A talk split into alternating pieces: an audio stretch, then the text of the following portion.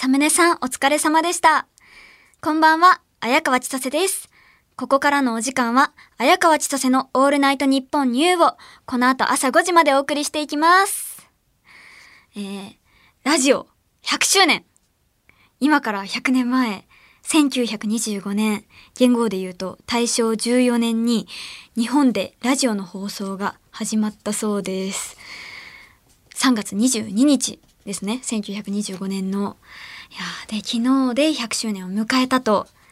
誕生日おめでとうハッピーバースデーあの、このことに関してですね、ディレクターの江村さんが、なぜか、100年前のメディアに関する、もうほんと詳細な資料を作ってくれてまして、いや、もう、すごいんですよ。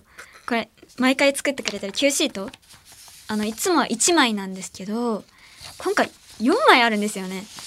やばいもう説明だけで2枚使ってるんですよ。すごい、もう本気ですね、これ。いや、なんかね、画像もいっぱいついてあって、もう教科書だよ、これ。すごい。さすが。やはり手帳がでかいだけありますね。これ、あの手帳には、この世界の全てが載ってるんですよね。ね。なんかもう開けたら、この世界の全ての情報がそこに入っていて、一気に頭の中に入ってくるから、身動きが取れなくなるっていう。情報が完結しない。頭の中で。いや、恐ろしいものを持ってますね、上村さん。いや、でもこれだけ資料があるってことは、私がラジオのことを喋れないと思われてるんでしょうね。でも、まあその通りです。確かね、私、初回放送の自己紹介で、乃木坂さんとか、緑茶家さんとか、あとは藤尾さんのラジオ聞いたことありますよって喋ったくらいで、まあそれゆえのこの資料ですね。ってことで、これを見ながら喋っていきたいんですけど、あのーまあ、ラジオ100年の歴史。100年前に行われた初めてのラジオ放送の第一声を担当したのは、京田武雄アナウンサーという方で、この方がアナウンサー第1号らしいです。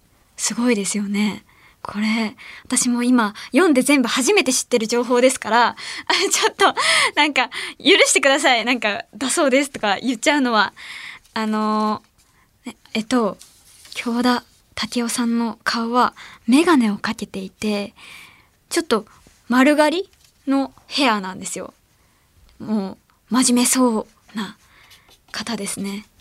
なんか、ちゃんとこの写真ではスーツも着て、ザ・アナウンサーって感じがします。パクセロイみたいな、本当に丸刈りなんですよ。伝わります？もう本当にあれぐらいの丸刈りで。えーこの、えーっと、なんだ？いっぱい書いてて、すごい何から喋っていいかわからないんですよ。この、このラジオ、初めてのラジオ放送？は、後の NHK になるような場所でやったそうです。すごいですね。その第一声のメモがここにも書かれてありまして、ああ、聞こえますか？今日ただいまより放送開始いたします。なんか、あれですね。なんかちょっと、硬いですね。やっぱり。なんか、今私が喋っているようなラジオとは全く違う。本当に、なんだろうな。うーん、なんか、NHK って感じがしますよね。NHK のラジオって感じがするけど、なんだろう。昔のラジオが今このオールナイトニッポンにつながっているっていうのはちょっと感慨深いですね。まあね、あの、コールサインっていうものがありまして、コールサインっていうのは放送局すべてに割り当てられているアルファベットのことで、電波上の住所みたいなことなんですかね。で、私が今やってる日本放送だと、JOLF って言います。で、ベテランのパーソナリティとか、まあ、業界の人は、日本放送のことを LF って言ったりするらしいですよ。そうなんだ。これは何かの略とかではないんですか？どうなんですかね？これは。日本は、あ、J から始まったり。国で違うのか。そうなんだ。まあでも私には難しいから、こういうものなんだっていうことで覚えておきますね。私が LF って言ったら生意気かな。私明日22時 LF 入り。嫌だなこんな私は、私も嫌だ。業界用語あんまり使わないんですよね。なんか、まあ、無意識に使ってるっていうのもあるかもしれないけど、なんか、おはようございますって言ったりとか、そういうのは業界用語ですよね。まあ、それは当たり前に使っちゃってるけど、でも、なんかこういう LF とか使ってたりするのを聞くと、あ、かっこいいなと思うけど、自分では使ったりしないな。まあ、そんなラジオが産声を上げた100年前の日本は、今の綾川の人生5周分。なんかどんな時代だったのかまで資料に載ってるんですよね。なんか年表が書いてあるっていう。いやえっ、と、この100年前の日本は、映画はサイレント映画だった時代で、音声のない時代。そして電話は、まだギリギリ交換手が繋いでいた頃。何交換手って？当たり前のように書いてるけど、何ですかこれは？あ、トトロ。トトロみたいな。あす。はい。さつきが電話をかけて、で、あれか、あのー、本人じゃなくて、交換手っていう方が、あのー、間にいて、繋いでくれるってことですかね。わ、へえ、それがまだギリギリ、その交換手っていう食料があった時代ってことかなおー、全然私にはわからない。もう100年前ってすごいですね。で、トトロって100年前で、100年前ではないですよね。そんなに。あ、田舎だと。あ、そっか。あ、東京では、これまだギリギリ。そうですよね。もう 田舎ですよね。そうか。まあそこは、あれですけど、なんか洗濯機も、冷蔵庫もテレビも、なんか、その、全部ラジオが生まれた5年以内に誕生してるらしくて、すごいですよ。なんか発売5年前は洗濯機はたらいと洗濯板の時代なんでゴシゴシしてたんですよね。へえ。でも今はファミレスとかでタッチパネルで注文してロボットが料理持ってくる時代ですよ。当たり前のようにロボットが行き交ってて。いや、すごいですよね。成長しすぎ。なんかちょっと前にトム・クルーズさんとか宇宙で映画撮ってましたよね。なんかもう CG とかじゃない。もう本物の宇宙で宇宙の外に出て撮影してるっていう。いやすごい。もうそんな洗濯板でゴシゴシなんか今はもうしないですよ。なんか宇宙まで行っちゃってますからね。なんかもう全部洗濯ももうちょっとするともう洗濯機じゃなくて全部勝手にロボットがやってくれるようなもう時代になっちゃってるかも。へえ100年ってこんな変わるのか。なんかもう100年後楽しみになりますね。で、100年前の当時の著名人ですが、なんか今では偉人とか歴史上の人物になってる人たちが今バリバリ現役なんですよね。なんか去年お札が新しくなったけど、その3人、渋沢栄一さん、津田梅子さん、北里柴三郎さんも、すごい活躍されてたみたいですよ。なんか資料に、このお札の解説まで載ってるんですよ。なんか、もう教科書すぎる。私、私に何を話させたいの？上村さんは。いや、もうすごいですよ。なんかまあ、今言った人以外にも、あの、吉田茂さんは、えっ、ー、と、1925年当時は47歳で、外務省で中国勤務19年目。で、20年後に外務大臣。その翌年総理大臣っていう。すごい。すごい出世？いや、すごい。もう総理大臣に1年で外務大臣からなってるっていうことですよね。いや、やるじゃん。すごいな。いいな。あとは、山田耕作さん39歳。赤とんぼ作曲まで2年。あ、まだ生まれてないってことか。赤とんぼが。はあ、今ではあんなに名曲なのに。これまだ生まれてないんですね。黒柳徹子の父らとオーケストラを組んでいる。へえ これ、すごいですね。これ、え知らなかった。もう、これ覚えておきますね。雑学として、私、いろんな人に言っていきたいと思います。そうなんだ。まあ、これ、すごい年表がね、ここには載ってあるんですけど、あれですね。あの、資料にこのお札の解説載ってるんですけど、まあ、渋沢栄一さんって1万円札の人ですよね。で、あれ何した人だっけ？なんか大河ドラマでやってたよね。なんか、偉業は2時間で収まらないんですよ。なんか説明しようとすると。今のお札の人は全員100年前の人たちなんでね。なんか、ちなみになんか、ここにすごい難しく書いてるんですけど、読めるかな？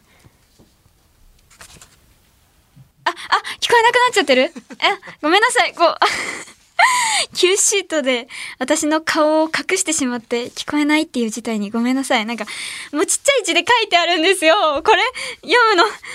なんか、日本を代表する経済人なんですよね。渋沢栄一さんは。で、初代紙幣、これは何ですか？何て読むんですか？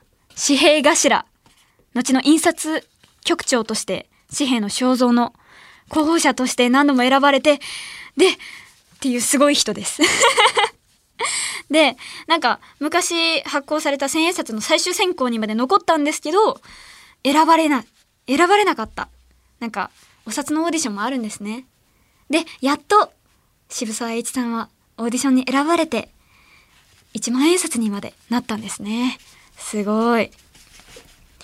でもなんか、昔のお札より今のお札の方が豪華ですから、渋沢栄一さんいいとこ取りましたよ。ねだって今なんか 3D みたいになってるもんね。なんかホログラムみたいなのも使って、なんか絵もすごい盛りだくさんで、なんか可愛くなってるんですよ。ちょっと豪華になってるんですよ。だから、もう SSR カードみたいになってて。だから、もう良かったですよ。この時代に1万円札にまで慣れて。すごいななんかこの1回の放送もこうやってラジオの100年をね作ってるから恥ずかしいですね。なんかこんなにいっぱい喋ってるっていうことは。なんかそれが全部なんか記録として残ってるわけじゃないですか。今なんかいろいろ失敗したことも全部記録に残っちゃってるから。恥ずかしい。なんか何かやり遂げないと人生終われない感じがしますね。もう、まあ、でもね、なんかここまで1万円札に私がなれるかっていうと、どうですか？ないとは言い切れる言い切れちゃう。うん。なんかタモリさんとかだったらわかるけど、私は1万円札にはなれない。さすがにこれは言い切れました。まあ名前だけは、あれですよ。お札になる偉人っぽいんですけどね。綾川千歳っていういい短歌を読みそうな名前だと自負していますよ。ねえ。どれくらいのことをしたらお札になれるんでしょうか。って何の話をしてるんでしょうね。なんか歴史のこといっぱい喋って、すごい歴史トークになっちゃいましたが、ねえ、なんか、すごい、うん、放送大学のラジオみたいになっちゃった。まあ、それでは今週も始めていきましょう綾川千歳のオールナイトニッポンニュ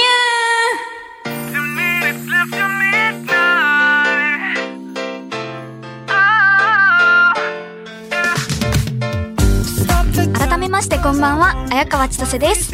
毎週日曜日のこの時間は綾川千歳のオールナイトニッポンニューをお届けしています、前回は綾川のセンスがホワイトデーに爆発し深夜に三千と輝いた放送から1週間ですよ。でもね輝いたと言っても最後にちょっとまた失敗をしてしまいましてもう歴史に残さないでほしい。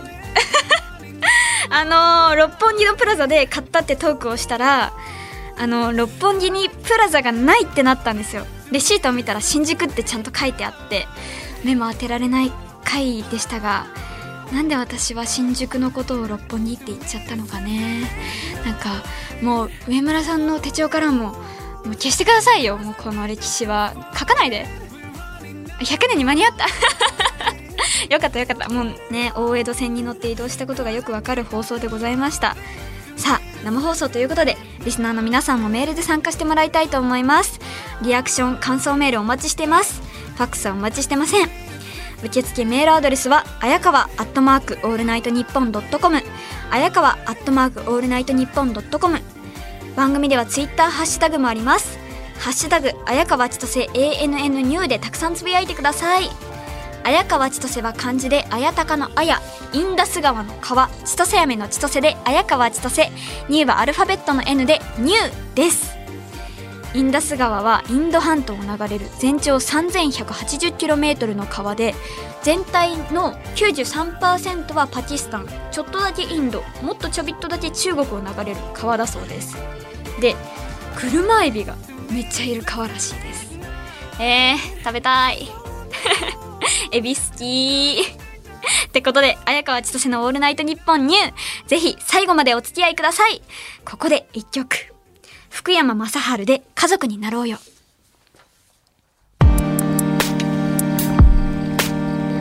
東京千代田区有楽町の日本放送から放送中。綾川千歳のオールナイトニッポンニュー。綾川千歳です。この時間は、綾川千歳のオールナイトニッポンニューをお送りしています。あのー、さっきですね、あの、インダス川のエビの下りから、エビフライの話をしてたんですよ。私、エビフライが好きでっていう。で、あのですね、私、エビフライしか食べたことないんですよ。逆に。え？なんか、え、エビフライ、エビの料理って、エビフライしか食べたことなくて、エビを生で食べたことがない。ですよね。寿司、寿司は、私はイクラぐらいしか食べない。で、赤身、赤身ちょっとぐらいで、エビ、お寿司のエビを食べたことないんですよ。寿司ってイクラでしょ？え違う？なんか、えみたいな顔されてるんですけど。その顔なんですか？え、クラマエビ。えー、食べたことないですよ。だから私、あの、え、でも、見たことありますよ？エビの寿司は。あのエビの尻尾あるじゃないですか。あれって食べるんですか？食べない？食べれる？食べれるけどみんないつもお皿に残すんですかね？あだからその食べ方も知らないっていう。生のエビの食べ方知らないんですよ。エビフライは昔は尻尾食べてたんですけどなんかよく雑学でエビフライの尻尾ってゴキブリの成分と同じっていうなんか噂があって、その噂を聞いた途端に食べれなくなりました。昔はバリバリ食べてたんですよ。美味しいとか言って。でもなんかその噂を聞いた途端に食べれなくなっちゃって。今、今聞いた人ごめんなさい。なんか今尻尾食べてた人ごめんね。ちょっとそういう噂があるんですよ。本当かどうかは知らないけど。ね、嘘嘘。違うよ。なんか噂なだけだからゴキブリの成分とかあるわけないじゃないですか。ね、ちょっと今嘘ついたから、ごめんね。私はちょっとそれ以来食べれなくなりましたね。なんかまあ、今ね、なんか生のエビを食べずによくここまで生きてこれたなって言われたんですよ。え？生きてこれましたよ、ちゃんと。そんなに変かな？え？ー、まあ、これはまたラジオで生のエビを食べるコーナーをやりたいと思います。だから、あの、まだ生のエビはプライベートで食べておかないでおきますね。まだ、この、その機会は置いておきます。なんか、スペシャルウィークとかでね、あの、エビ食べたりとかね。で、食レポしますわ。またマグマ、エビをマグマに例えるってすごいですよね。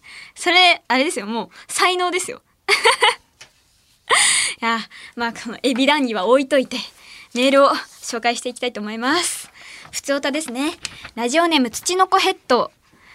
えー、昨日3月22日は日本でラジオの放送が始まって100年になりますね。あ、これはちょうどタイムリーですね。あの、そんな節目の年に綾川さんがラジオでやってることは奇跡に近いと思います。綾川さんは今までどんなラジオを聴いてきたのでしょうかあと、ラジオの機械に触ったことはありますか？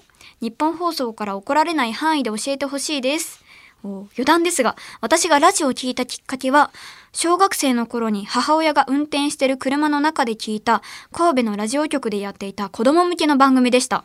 うーん。あれから20年近くずっとラジオが大好きで、仕事の時間以外はほぼラジオを聞いています。わー、すごいですね。でも、このラジオが100年100周年っていうのを最初に持ってくる時点でこの方がラジオ好きなのは十分伝わっておりますよ。あ、私は、あの、ラジオの機械そのものの機械に触ったことはなくて、ほぼ今スマホで聞けるじゃないですか。だから、そのスマホのアプリとかで聞いてるんですけど、生のラジオだから知らないんですよ。生のエビも知らないし、生のラジオも知らないっていう。何も生を知らないけど。なんか、本物のラジオって、なんか周波数を合わせて、そのラジオ番組、特定のラジオ番組を聞くですよね。でもその周波数って表があるんですか？あ、へえ、新聞のテレビ欄にあるんですか？そのラジオ番組表みたいなのに周波数が書いてあるんだ。へえ、そうなんだ。え、日本放送の周波数は？なんで、え？わからない私何ですか？知らなかったこれは。え ?1、1242AM だと。あ、そうなんだ。93。あ、そうなんだ。日本放送？あ、そうなんだ。え、なんでそこは分けられてるんですか？違うんですか？あ、もともと AM だけで。FM で決め、聞けるように？ええー、変わった。あ、全部知ってる。上村さんは、あ、手帳に載ってるんだわーすごいうわーええー、でも手帳の持ち主ですからね。そりゃ知ってるか。世界のすべてを。そうか。いや、これからは何でも上村さんに聞きたいと思います。さあ、すごいですね。で、あのこの方は、初めて聞いたラジオ番組は子供向けの番組。私、小さい頃にラジオを聞くっていう習慣がなくて、だからその子供向けのラジオ番組ってどういうものなのか想像できないですね。何ですかねなんか、なんだろう。なんか童謡とか流したりするっていうことかな。え、じゃんけんぽんとかするんですかね なんか一番ラジオで伝わらないような ものをやってるけど。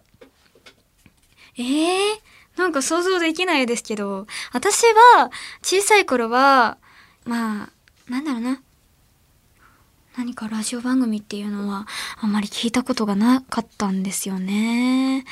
ええー、なんかまあ今はね、こういうラジオオールナイトニッポンのお仕事に携わることができたので、そういう勉強でいろんなラジオ聞いてたりはするんですけど、もっと昔から聞いてたら上村さんみたいにこんな詳しくなれてたのかもな。では次行ってみましょう。えー、ラジオネームヌピー。綾香さんこんばんは。こんばんは。最近新生活に向けて東京に引っ越すことが決まり、引っ越すにあたってその街の周辺を散歩してみたのですが、近所に乗馬クラブがあることが分かりました。こんな都内で馬に乗れる場所があるんだと思い、少し興味が湧き、軽い気持ちで参加できる感じではありそうなのですが、そもそも乗馬って馬に乗った後何をするものなのか、乗馬靴ってそもそも何が必要なのか全く未知です。綾川さんは乗馬を習っていたことがあるそうですが、乗馬をやる上で気をつけた方がいいことなどありますか？おー、そうです。私、乗馬をやってたんですよ。だから、まあ、ちょっと説明できますよ。この方の疑問を。馬に乗った後何をするものなのか。これは、ただ、馬、馬に乗って楽しむ。馬と一緒に歩いたり走ったりすることを楽しむっていうだけですよ。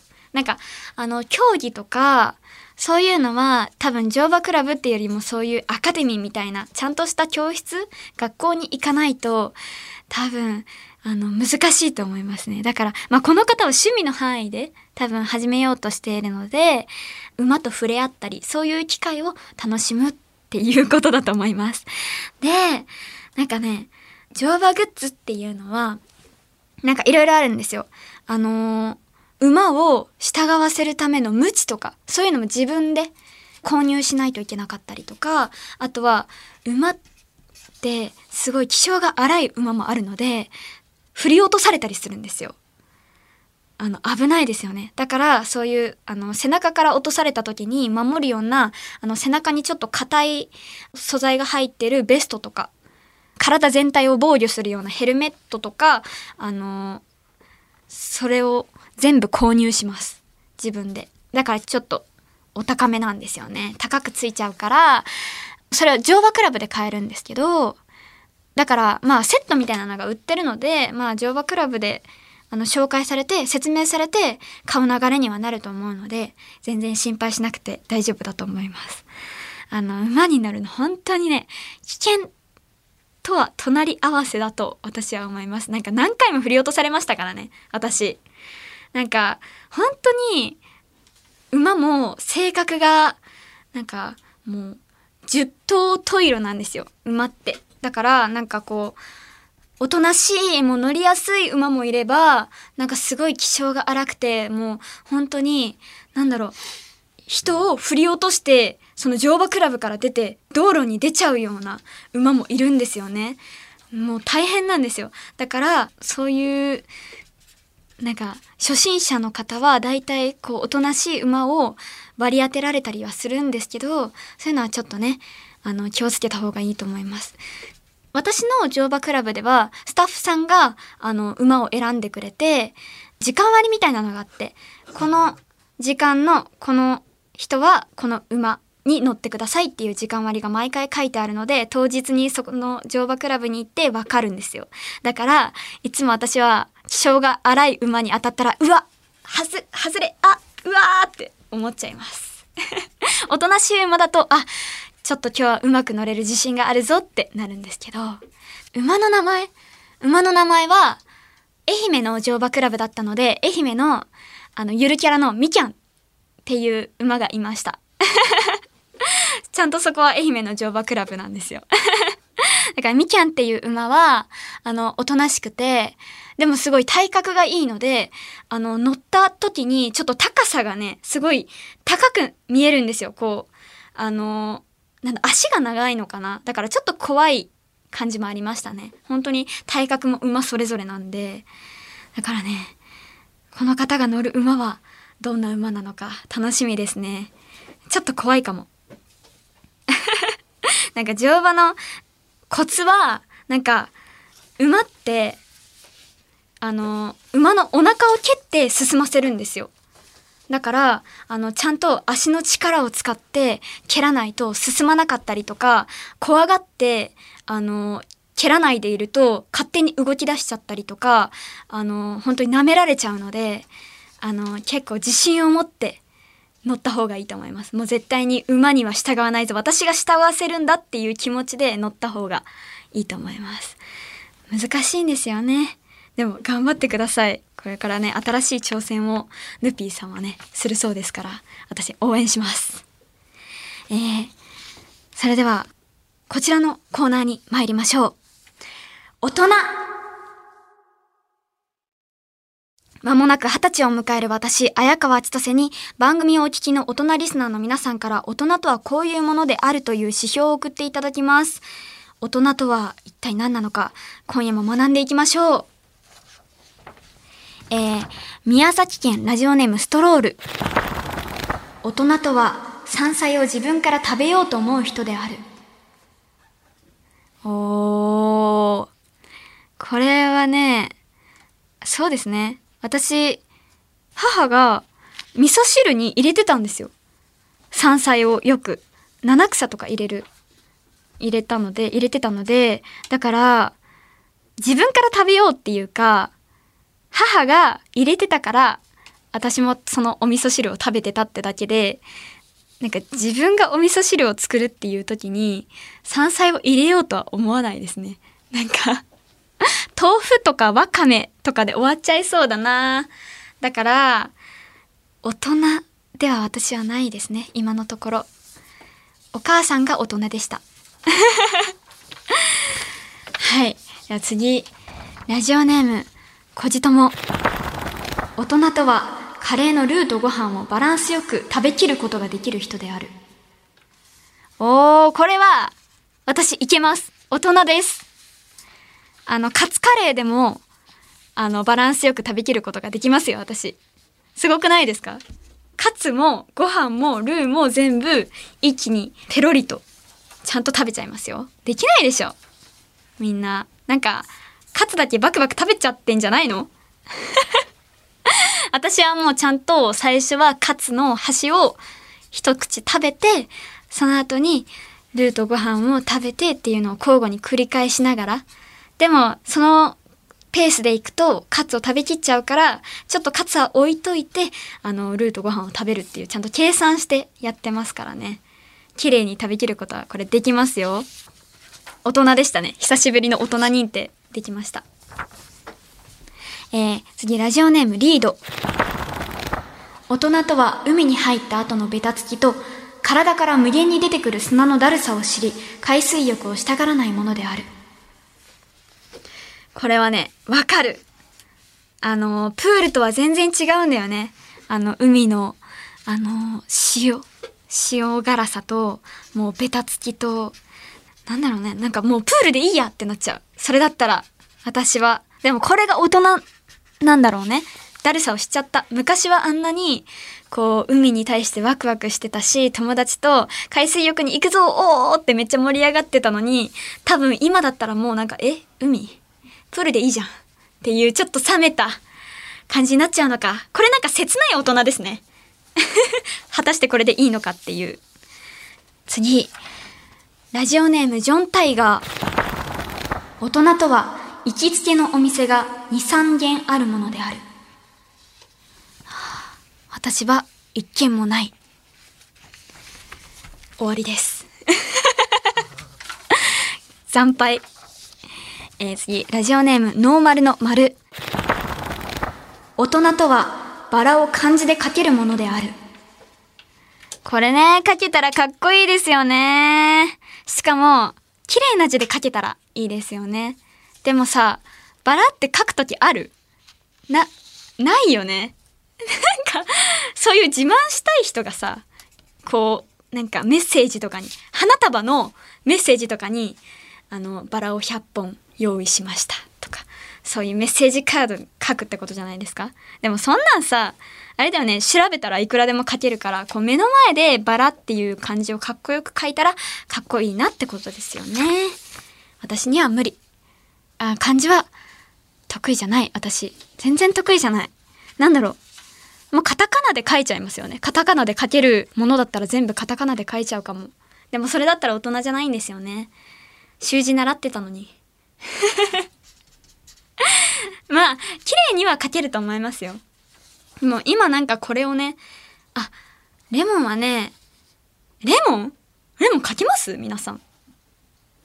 今思い出してみてください。レモンっていう漢字がもう頭の中で思い浮かばないですもん。レモン？うーん。えー、想像で今書いてみると、え、なんだろう？レモンあ、ペン、ありがとうございます。ちょレモン？え、なんか、き、奇変、奇変。奇変ですよね。奇変。レモン、うかんむり。うかんむりなかったかな？うかんむりないかな？マジで思い浮かばない。レモン、レ、家って書いちゃった。奇変に家って書いちゃった。レモン。で、また奇変。え、門だから、なんか、もうこれから想像ですよ、これ。もう、文って書きます。文章の文。で、あとは、えー、なんか、レモンっぽいもの。葉っぱ、葉っぱ。えっ、と、世の中の世って書いて、その下にまた木を書く。できましたレモンです。どうですか？いや、ツイッターに載せられる。これもう、世間に公表されてしまう、これ。やだ。え、これ載せちゃうんですか、ツイッターに。え、これ、手帳にも載せられちゃう。やだ、これ、消さないと。もう私でもこれレモンじゃないってわかりますよ。わかってるけど、生み出したんですよ。私の中のレモンを。しょうがない、これ。え、でも皆さん書けますか？書けないですよね。あ、レだけいけた私も例ちょっと惜しいですよ、木偏に家。シルエット似てますよね。あ、レモンかもって思う？じゃあ、まあまあまあまあまあ、合格ってことでいいですか？よし。それでは以上です。ということで、今夜もたくさんの大人ありがとうございました。番組では引き続きたくさんの大人お待ちしております。受付メールアドレスは、あやかわアットマークオールナイトニッポンドットコム、あやかわアットマークオールナイトニッポンドットコム、メールの件名に大人と書いていただけると助かります。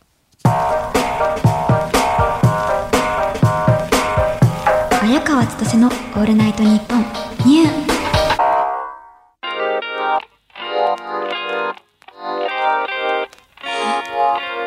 レモンむず。いやこれ絶対書けない。えー、えでもこれあれですよね。なんか丁寧の「ねえ」みたいな感じですよね。で木片に。あー惜しかったなまあまあまあまあ。お送りしてきました綾川千歳の「オールナイトニッポンニュー」そろそろお別れのお時間です今夜の放送は月曜日のお昼12時から日本放送ポッドキャストステーションをはじめとした音声配信プラットフォームで好きな時間に楽しむことができます。ぜひこちらでもチェックしてください。番組ではメールを募集中です。レギュラーコーナー、大人、シンデレラストーリー、綾川千歳の普通歌もお待ちしております。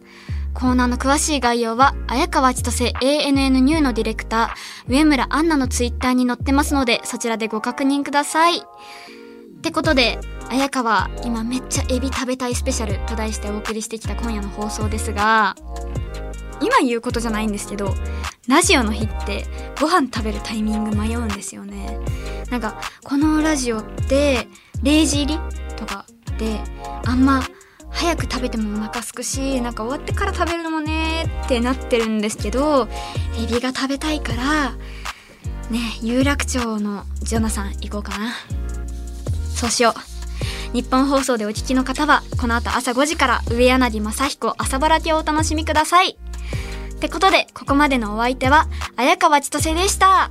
バイバーイエビフライ食べるぞ